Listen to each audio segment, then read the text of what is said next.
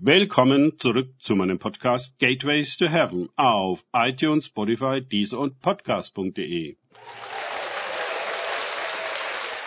Mein Name ist Markus Herbert und mein Thema heute ist, wie treibt man Dämonen aus? Weiter geht es in diesem Podcast mit Lukas 11.19 aus den Tagesgedanken meines Freundes Frank Krause. Wenn aber ich durch Beelzebub die Dämonen austreibe, durch wen treiben eure Söhne sie aus? Darum werden sie eure Richter sein. Lukas 11, 19. Immer noch geht es um die Frage, durch welche Autorität Jesus einen Dämon aus einem Stummen ausgetrieben hat, so dass der dann zu reden anfing. Dass Jesus von Gott legitimiert und autorisiert sein könnte, ist für die Schriftgelehrten und Pharisäer und andere Obere nicht akzeptabel. Sie sehen ihre eigene Legitimation und Autorität, die sie sich selbst institutionell zugeeignet haben, durch Jesus bedroht. Er hat nicht ihre Schulungen und Programme durchlaufen, nicht ihre Titel und Lizenzen erhalten. Er ist nicht von ihnen geprüft und bestellt worden. So etwas darf es gar nicht geben. Aber woher hat er dann diese Vollmacht? Wenn es überhaupt Vollmacht ist und nicht ein irgendwie gearteter Betrug. Wie so häufig antwortet Jesus auf die Fragen seiner Kritiker mit einer Gegenfrage. Durch wen treiben eigentlich eure Fachleute für Exorzismus die Dämonen aus? Heute kann man hinzufügen, wenn überhaupt. Vielleicht war es aber auch damals schon üblich, dass mit den Dämonen eher kooperiert wurde, als dass sie ausgetrieben wurde. Jetzt stellt Jesus ihre Situation ins Licht.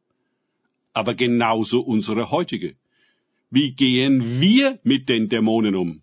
Wo erkennen wir sie gar nicht oder lassen sie sich nicht austreiben? Weil wir uns genauso verhalten wie sie? Weil wir heiliger und gerechter tun, als wir eigentlich sind? Weil wir eine Doppelmoral leben? Weil wir so passiv sind? Und so weiter? Jesus setzt noch einen drauf und gibt den Kritikern zu bedenken, dass ihre eigenen Kinder oder Schüler ihre Richter sein werden. Mit welchen Mitteln gehen denn Sie gegen das Böse vor? Viele Menschen, Kinder, würden gerne das dämonische Joch abschütteln, würden gern ihre Stummheit, Blindheit, Taubheit und Lähmung überwinden, suchen nach einer Erleichterung und Befreiung von ihrem Joch, nach einer Macht, die ihnen Hoffnung und Zukunft geben könnte, die für sie verloren ist. Deswegen, in Scharen kommen sie zu Jesus zum Verdruss der Religiösen, denen sie weglaufen, weil da jemand ist, der nicht nur Worte, sondern Kraft hat. Darum müssen sie diese diskreditieren, das ist klar. Ob Menschen frei und leicht, geheilt und erneuert werden, das ist gar nicht ihr Interesse, wie gesagt. Lesen wir nichts davon, dass der Befreite bzw. Geheilte zu seiner Geschichte und Erfahrung von ihnen befragt wird.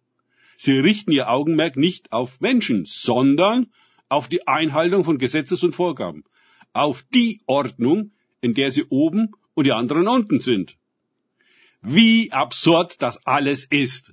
Da ist ein Mensch und sicherlich noch viele andere geheilt worden. Und sie äußern keine Freude, keine Anteilnahme, kein gar nichts, sondern konstruieren eine völlig abwegige Theorie, dass es wohl der Teufel selbst ist, der hier die Menschen heilt, befreit und erneuert.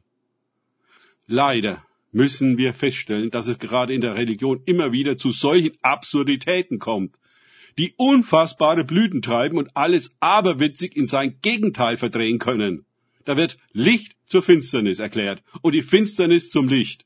Da wird der Messias zum Teufel erklärt und der Teufel setzt sich gerne mal auf den heiligen Stuhl und andere Vorstandsstühle, die gegen eine Gebühr über Millionen Gläubige befinden, was sie dürfen und was sie nicht deren angemaßte Macht dürfen sie jedenfalls nicht in Frage stellen.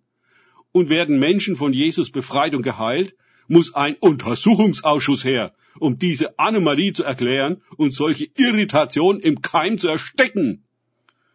Nicht, dass noch Unruhe entsteht. Dämonen auszutreiben steht nicht in der Vereinssatzung und Liste mildtätiger Zwecke, die Steuerbefreiung rechtfertigen.